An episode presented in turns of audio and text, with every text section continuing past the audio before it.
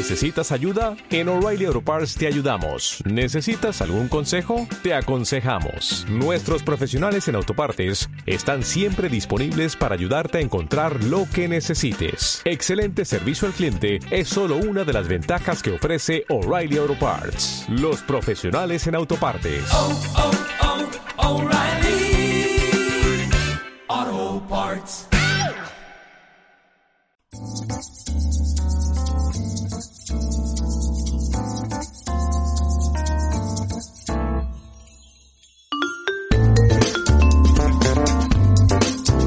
La máquina de vender, el podcast de neuromarketing y social neuroselling.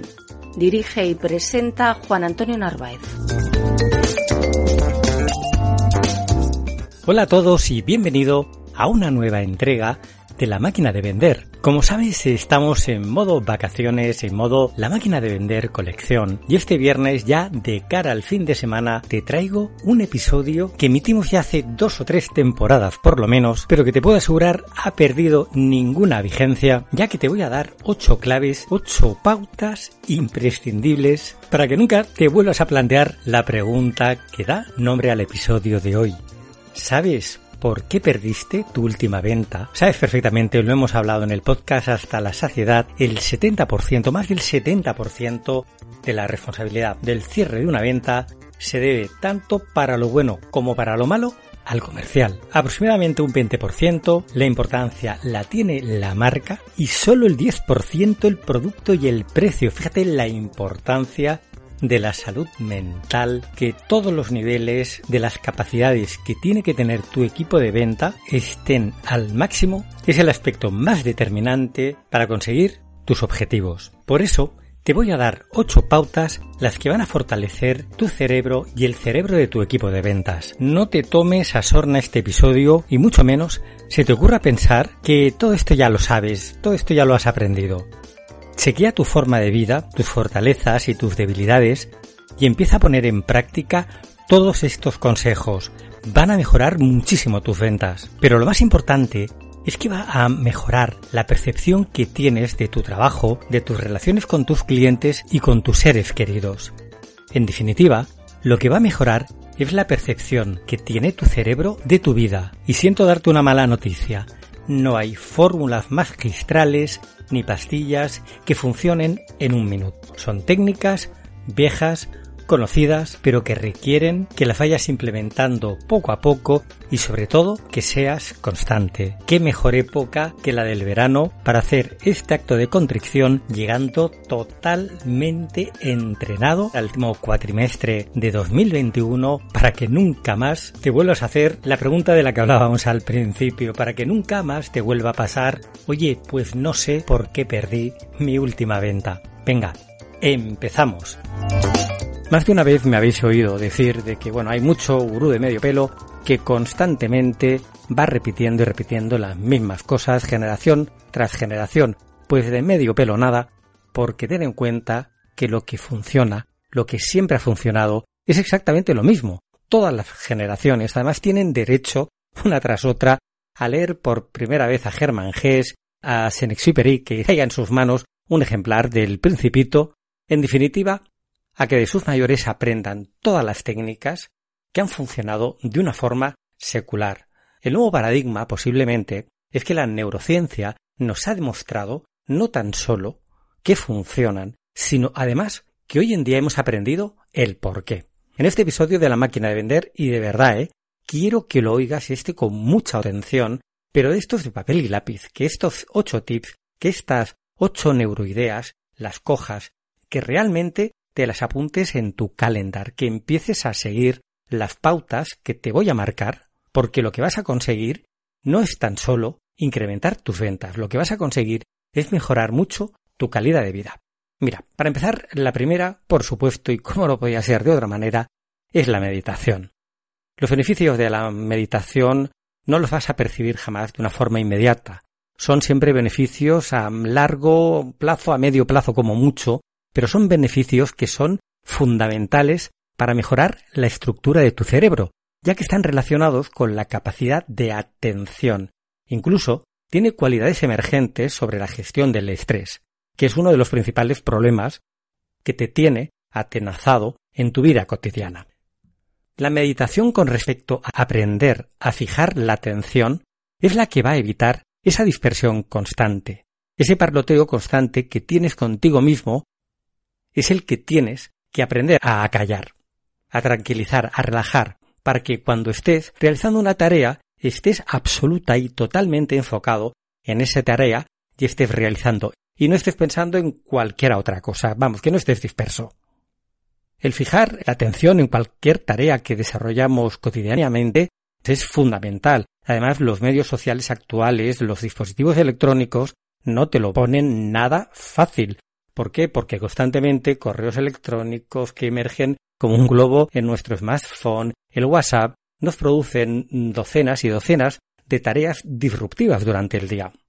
La meditación, vamos, yo personalmente, si recordáis que a todos nuestros invitados en la máquina de vender siempre le preguntamos por una buena práctica para empezar el día, yo, en concreto, lo que os recomendaría sería meditar a primera hora de la mañana, unos 10 o 15 minutos. No necesitas más.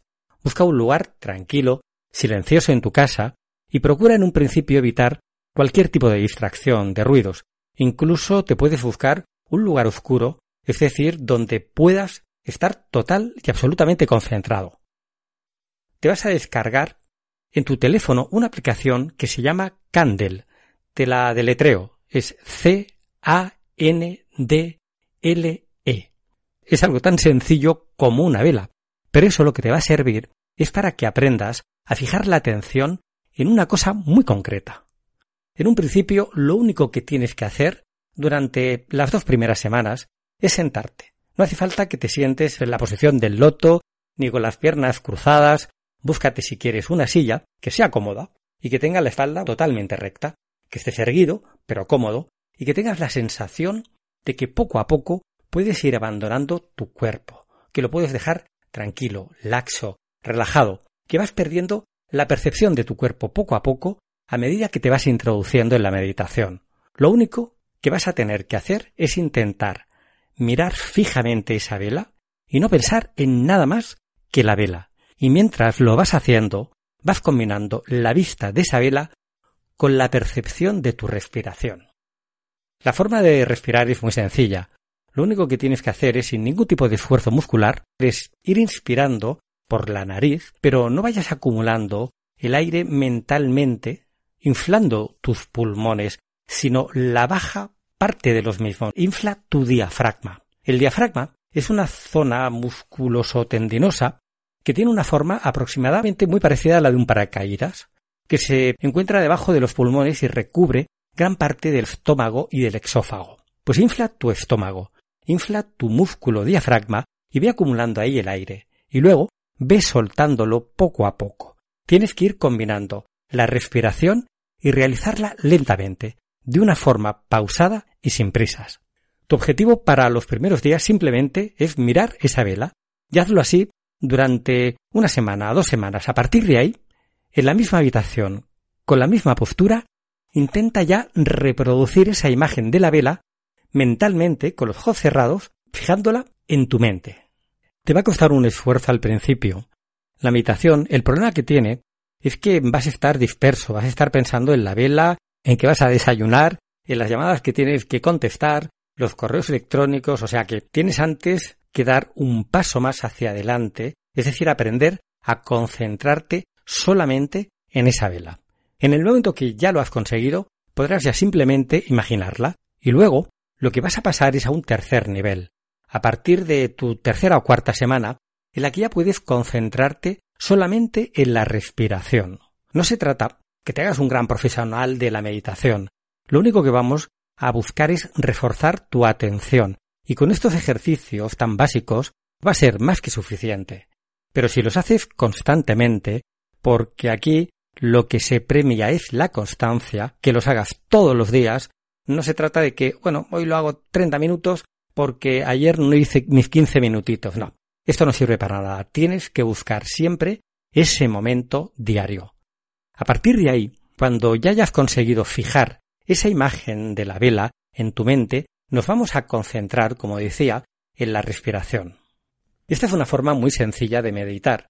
Lo que vamos a hacer con la respiración es que mientras estás inspirando el aire por tu nariz, estás viendo cómo ese aire, no sé, ponle por ejemplo un, un olor, pero un olor que te dé tranquilidad, que te dé paz. Elige un color que sea beneficioso, por ejemplo el color azul claro o un color verde. Piensa que estás inspirando por tus dos fosas nasales a la vez un aire limpio, energético, una energía limpia, y mientras lo vas a soltar también por la nariz y lo que vas soltando es ya un aire de color calabaza, de color marrón, un color que tu cerebro asocie a una energía negativa y vas soltando todo ese aire lentamente visualizándolo con ese color. En este momento podrías utilizar un pequeño mantra, es decir, ayuda mucho a gestionar y a soltar mucha ansiedad si en el momento en el que estás soltando ese aire vas repitiendo la sílaba O de una forma grave a la vez que vas soltando el aire de tu respiración. Esto debes hacerlo, insisto, cada día de 10 a 15 minutos, imprescindible para incrementar determinadas facultades de tu cerebro. Recuerda, la aplicación que tienes que descargar se llama Candle. Si quieres hay distintas versiones sobre el tema y alguna bastante divertida. Hay una que me gusta mucho y es la perfecta reproducción del encendido y apagado de un cipo y se llama Lighter.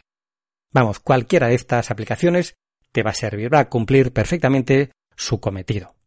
La segunda y de puro obvio es el ejercicio físico. Mira, el ejercicio físico no va a descubrir tampoco nada nuevo, es una de las pautas fundamentales y no creo que vayamos, insisto, a descubrir nada que ya no sepas, pero no se trata de que ahora te matricules en un gimnasio y vayas cuatro horas al día para ponerte en forma, cosa que tampoco no te desaconsejaría. El ejercicio hecho de una forma inadecuada puede ser incluso hasta contraproducente. Lo que necesita tu cerebro es el ejercicio aeróbico y además leve. No creas que necesitas que sea tan intenso. Un ejercicio ligeramente aeróbico. Es más, no te recomiendo que te compres unas zapatillas y salgas a correr. Vamos, las carreteras, los paseos marítimos, los caminos rurales están llenos de preinfartados que les ha dado correr en el momento inadecuado de su vida y la verdad es que no es necesario. Lo único que tienes que hacer es marcarte un objetivo que lo puedes hacer incluso en el tiempo de tu trabajo. Puedes estar en la oficina y que de vez en cuando, en vez de estar sentado en tu despacho delante de tu ordenador, puedes estar hablando por el teléfono mientras vas caminando por ella tienes que ponerte un objetivo diario de cumplir por lo menos 9.000 pasos, pero hechos de una forma viva, de una forma activa. Es decir, un paso que sea rápido, que sea firme, de forma que lo puedas registrar en las distintas aplicaciones que hay para móvil. De hecho, si tienes un iPhone, sabes perfectamente que ya tienes una aplicación incorporada en el software del iOS que cuenta tus pasos y puedes contabilizar dichos pasos, vamos, los que has hecho durante todo el día y la distancia que has recorrido. Para usuarios de Android además tenéis la aplicación también de MyTracks, que es la aplicación que tiene Google para hacer deporte y es igual de útil que cualquiera otra, ¿no? ya que también puedes registrar tu recorrido, velocidad, distancia, la elevación incluso del terreno, ya que utiliza la tecnología de geolocalización de Google. Y aparte, bueno, tiene también un montón de características más sobre tu recorrido. Te servirá tanto si corres como si vas en bicicleta también además. Tienes que pensar en definitiva, que lo único que necesita tu cerebro es que andes. La tercera no es más fundamental, porque no puede serlo, igual que de obvia, que es dormir bien. Procurar dormir entre siete y ocho horas. Dormir bien es imprescindible. Precisamente durante las etapas del sueño es cuando se realizan los procesos de regeneración celular, con lo cual un cerebro que no descansa, un cerebro que no duerme correctamente, es un cerebro que no está regenerando sus estructuras neuronales, no estás rehaciendo tu tejido neuronal. Es imprescindible dormir. Y yo, para obligarme, parece mentira, pero utilizo algo tan simple como la aplicación que tiene incorporada el nuevo reloj de Apple para observar mis ocho horas de sueño. Me he obligado a que justo a la hora que tengo calculada para dormir, esa franja de tiempo me avise mi terminal para que me vaya a la cama, para que me vaya a dormir, independientemente del minuto que esté viendo de la película. Algo tan simple como eso te aseguro que si te obligas y lo incluyes como una rutina más dentro de tu vida, Al final te acabas obligando y te vas a dormir sí o sí. Y como el día ha sido muy largo, muy activo, no te quepa la menor duda de que te vas a quedar dormido enseguida. Esfuérzate en esta parte que es muy importante, de verdad. Acabarás de ver la película mañana, pero duerme tus ocho horas diarias. La verdad es que cuando empecé a conocer los beneficios emergentes que tiene esta cuarta actividad sobre la actividad cerebral y sobre todo sobre la prevención de muchas de las enfermedades terribles que asolan nuestro cerebro, tu cerebro con determinada edad, la verdad es que me sorprendió la cantidad de efectos beneficiosos que tiene para tu cerebro viajar. Viajar, estar junto a tus seres queridos y ser felices posiblemente la mejor técnica que existe para tu cerebro, para que tu cerebro se regenere correctamente. Es muy importante cambiar tus rutinas. Uno de los mayores esfuerzos que realiza tu cerebro es el de mapear un nuevo espacio que no reconoce, es decir, viajar, conocer nuevos paisajes, durante los fines de semana, tener nuevas experiencias, es el mejor aceite con el que puedes engrasar tu cerebro. También puedes utilizar pequeños trucos diarios, como el de alterar la ruta por la que siempre te diriges a tu trabajo. Si coges el autobús, cambia la parada y haz parte del recorrido por otra calle. Simplemente ese ejercicio que estás haciendo de ir mirando y de ir reconociendo un nuevo escaparate, un nuevo edificio y una nueva vista, en definitiva, el trabajo neuronal que está haciendo tu cerebro es irreemplazable, vamos, es valiosísimo. De hecho, investigaciones neurocientíficas han descubierto que la mejor herramienta para prevenirte de enfermedades tan terribles como decía antes, como el Alzheimer o el Parkinson, precisamente, una de las más recomendables es el que viajes. Y llegamos ya a la quinta clave. Y la quinta clave es que todos los días de tu vida aprendas algo nuevo. Es imprescindible que cada día tu cerebro aprenda cosas nuevas. La mayoría de la gente se acuesta todos los días sin tener un nuevo conocimiento. Antes de conciliar el sueño, tienes que recordar qué has aprendido en el día de hoy. Y si aún no has aprendido nada, oye, espabila, que te queda una muy pequeña parte del día para poder resolverlo, para poder hacerlo. Precisamente incorporar cuantos más conocimientos es lo que te sirve para que se vayan alterando y reforzando los caminos neuronales de tu cerebro. El aprendizaje por sí se establece cuando dos neuronas intercambian un neurotransmisor. Recuerda que la semana pasada hablábamos de que la mayoría de las conexiones nerviosas entre células nerviosas, la mayoría de las sinapsis eran de orden químico y no eléctrico. Aquí, en definitiva, el aprendizaje de por sí es bueno, pero lo importante no es tan solo el dato que estás aprendiendo. Precisamente, lo más importante es que estás generando nuevas estructuras cerebrales, porque cada aprendizaje nuevo lo que hace es construir una nueva parte de tu cerebro que antes no existía. Y evidentemente, y con esto vamos a la sexta, las drogas en este proceso de reforzar tu cerebro no te van a ayudar de nada aunque recuerdo que de joven había oído alguna teoría posiblemente un poco radical de que la inteligencia del ser humano emergía de seres muy primitivos donde, bueno, por el consumo, digamos, accidental de determinadas sustancias alucinógenas, habían producido como una expansión del cerebro, como un encender la llama de nuestra inteligencia superior, bueno, superior para lo que conocemos, porque en este planeta no conocemos otra superior, bueno, yo no estoy en contra, no digo que estas teorías no fueran verdad, pero lo que sí que te puedo asegurar es que el consumo continuado de cualquier tipo de droga no te va a beneficiar de nada. El tema de las drogas está muy claro, sencillamente es que mata tu cerebro. El alcohol mata tu cerebro, las drogas matan tu cerebro. No digo que no bebas, pero que de una forma eventual, un fin de semana, una celebración, pero acostúmbrate durante la semana a no ingerir alcohol. Evidentemente, si fumas, ¿qué quieres que te diga? Que lo dejes inmediatamente. Es la mayor diana para todo tipo de cáncer. Aquí ya no hablamos del cerebro, pero no de cáncer de pulmón, o de esófago, o de laringe, o de faringe. Cualquier tipo de cáncer. Fumar es una auténtica salvajada. No tiene ningún sentido que estemos haciendo todos estos ejercicios de apoyo neuronal, de regeneración de nuevos caminos neuronales para prepararte para tu transformación y que por otro lado tengas abierta la ventana si te vaya yendo todo el esfuerzo por ahí. Y llegamos ya a la séptima, que son la procrastinación y la productividad. Pro, adelante y crastinus, referente al futuro. Postergación o posposición, el acción o hábito de retrasar actividades o situaciones que deben atenderse, sustituyéndolas por otras más irrelevantes o agradables. Uno de los ejercicios más importantes es el de empezar a gestionar tu procrastinación. El término procrastinar hace referencia a la capacidad que tenemos todos para dejar siempre una tarea a medias, pero el efecto de la procrastinación no es simplemente el que vayas acumulando una serie de tareas sin terminar. Es la cantidad de recursos que consume tu cerebro simplemente porque estás enfocado en todas esas tareas que tienes pendientes. Nos resulta muy difícil empezar una tarea cuando tenemos la intención de hacerlo, debido a que en tu cerebro los caminos neuronales de la intención y de la acción están situados en zonas diferentes del cerebro y tienes que forzarlos desde tu consciente. La procrastinación basa sus efectos perniciosos en un curioso efecto llamado Zeigarnik.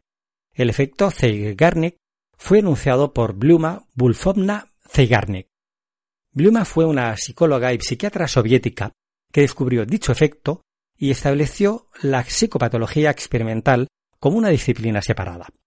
El efecto Zeigarnik define la tendencia a recordar las tareas inacabadas o interrumpidas con mayor facilidad que las que ya han sido completadas. Por eso nos pesan tanto las tareas que vamos dejando a medias. El origen de su teoría, de su descubrimiento, fue además muy curioso porque la psicóloga Bluma se interesó por el tema de observar cómo un camarero, en una terraza de San Petersburgo, era capaz de recordar fácilmente una larga lista de los pedidos pendientes y, sin embargo, difícilmente recordaba los platos que ya acababa de servir. En el año 27 publicó un estudio acerca de este fenómeno y posteriormente ya tomaría su nombre. Para realizar dicho estudio tomó cierto grupo de sujetos que debían de efectuar una serie de 18 a 21 tareas sucesivamente. Eran las tareas interrumpidas y estructuradas las que los sujetos evocaban después con mayor fortaleza. Las tareas de características inestructuradas se perdían a menudo sin dejar ninguna huella en la memoria. El efecto Zeigarnik se basa en las motivaciones de recompensa que lleva la terminación de una tarea.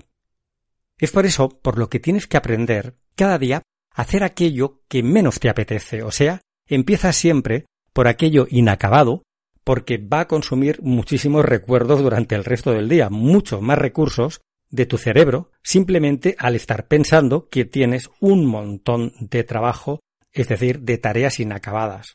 Es fundamental para no procrastinar que siempre que tengas la intención de hacer algo, inmediatamente te pongas en acción para hacerlo.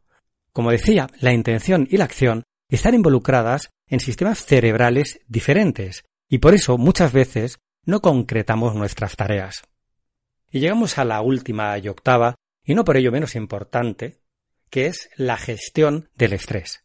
El estrés es el vitriolo, es ácido para tu cerebro. El estrés te decrementa la atención, la concentración, el razonamiento, la memoria y también tu toma de decisiones. El estrés aparte se centra y se ceba en los dos sistemas fundamentales de la acción de tu cerebro, que son el límbico y el reptil. Recuerda que son los sistemas que normalmente trabajan gratis para ti a una velocidad astronómica de procesamiento, ¿no? Son los que gestionan nuestro sistema subconsciente de pensamiento y el límbico es el de entrega de esos pensamientos en un paquete de muchísima información para que la pueda entender tu consciente en modo de una emoción. Y si estos sistemas están estresados, te van a entregar ideas, en definitiva, emociones nefastas. El estrés aparte responde al sistema nervioso autónomo, genera lo que se llama un nivel arousal inadecuado. El nivel arousal hace referencia al nivel de alerta y de activación que tienes cuando estás realizando una tarea y el tener un nivel arousal correcto, focalizado, concreto, conocido, es fundamental para realizar cualquier tipo de tarea, para realizar tu trabajo. Podríamos decir que existen voy a ser un poco reduccionista, como dos tipos de estrés, uno positivo y el otro negativo. El positivo, o EU3, es ese estrés que tú tienes, esa ilusión, esa fuerza, esa llama que te llama a levantarte con ganas, con fuerza. Vamos, es bueno tener este tipo de estrés. Es más, ha sido una ventaja evolutiva. El error sería el confundir ese estrés positivo con un estrés negativo, con un estrés de supervivencia. Mira, para aclarar un poco el terreno, aparte del EU3 y del estrés negativo, podríamos hablar de otros dos tipos de estrés que serían el adaptativo y el de supervivencia. El estrés adaptativo es fundamental. Vamos, es la capacidad que tiene tu cerebro de adaptarse a nuevas situaciones. Es enriquecedor, no tiene nada de malo.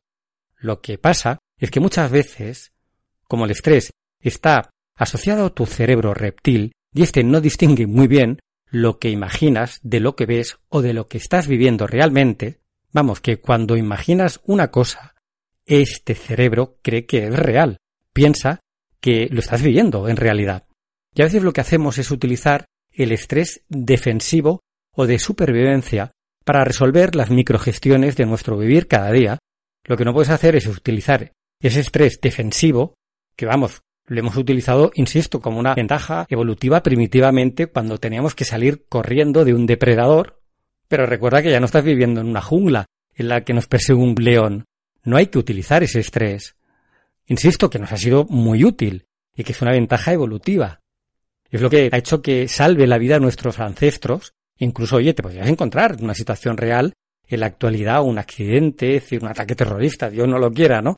o sea, que es muy interesante tener este tipo de estrés. Y precisamente es el que te ha llevado hasta aquí defendiéndote de estos depredadores mucho más fuerte muscularmente que un ser humano. De lo que se trata es de que enfoques correctamente el estrés, ya que estás utilizando un estrés defensivo de una forma inadecuada, en vez de utilizar el estrés adaptativo para tomar pequeñas decisiones del vivir cada día. Tienes que buscar esas pequeñas fuentes y observarte si estás utilizando cotidianamente el estrés adecuado. Mira, te voy a contar una pequeña historia que me pasó hace tiempo, ¿no? Localizar tus fuentes de estrés, tus llamados estresores, es fundamental. Ojo, y a veces los tenemos debajo de la almohada, ¿eh? O sea, se esconden en nuestra vida en los lugares más insospechados. Mira, yo tengo aquí una cohorte de cuñados que estamos enzorzados aquí, el uno con el otro, a ver quién gana quién en el apalabrados, la aplicación que puedes descargarte en tu móvil. Mira, para quien no conozca, el juego de apalabrados es que vas teniendo una serie de retos, vamos, vas jugando con distintos jugadores y tienes que completar conjuntos mínimos de siete palabras, utilizando siete palabras. Es como el Scrabble, ¿no? Sería algo muy similar a la Scrabble y lo que haces es construir palabras como si se tratara de hacer un crucigrama, ¿no? Es un juego muy divertido y muy sencillo. Ahí localicé, pues mira, precisamente un estresor que me llama la atención porque como siempre he sido muy competitivo, me gusta tener las estadísticas inmediatas, mis KPIs de cualquier proceso, inmediatamente vamos ahí en mano para saber cómo está la salud de cualquiera de los procesos que realizo durante mi vida personal y durante mi trabajo, ¿no? Y aquí me gustaba tener una estadística inmediata de cómo habían sido mis últimas 10 partidas en el apalabrados. Si vas jugando a apalabrados siempre te guarda precisamente los resultados de los 10 últimas partidas que has jugado, los 10 últimos resultados, y vas viendo si has ganado o perdido las distintas partidas y además sabes por cuántos puntos. A mí siempre me gustaba mantener esas 10 últimas partidas en un mínimo de un 80% como mínimo de éxito. Y os puedo asegurar que al jugar a palabrados, cuando veía que iba a perder una partida, me creaba un estrés terrible porque al final retrasaba el final de la partida para intentar ganar otra para que no bajara la estadística del 80%, vamos, que me había autoimpuesto de una forma totalmente libre. Llegó un momento que en realidad me estaba dando cuenta de que no estaba disfrutando del juego, pues me generaba un estrés adicional absolutamente innecesario, pero que mi cerebro lo estaba viviendo como un estrés defensivo. Ese estrés donde se estaban activando montones de funciones hormonales para salir corriendo de un león, de ese depredador. Una vez localizado el estresor, lo único que hice es determinar que a partir de ese día iba a borrar todas las partidas anteriores. Nunca iba a saber cuántas partidas acumuladas había ganado. No tenía ya ese porcentaje. Te puedo asegurar que desde el día que empecé a hacerlo, volví de nuevo a disfrutar otra vez del juego de apalabrados. Por eso, que busca, localiza todos tus estresores, pásalos a un papel, focalízalos y empieza a gestionar ese estrés de una forma adecuada. Y casi volviendo al principio, aquí la meditación además te va a ayudar como un efecto sobrevenido porque también ayuda a bajar los niveles de ansiedad que son precisamente los que derivan de estos procesos de un estrés entendido de una forma totalmente inadecuada. En fin, la práctica para esta semana va a ser empezar a cambiar la estructura de tu cerebro con estas ocho pautas. Recuerda, empieza a meditar. Haz ejercicio físico sostenido todos los días.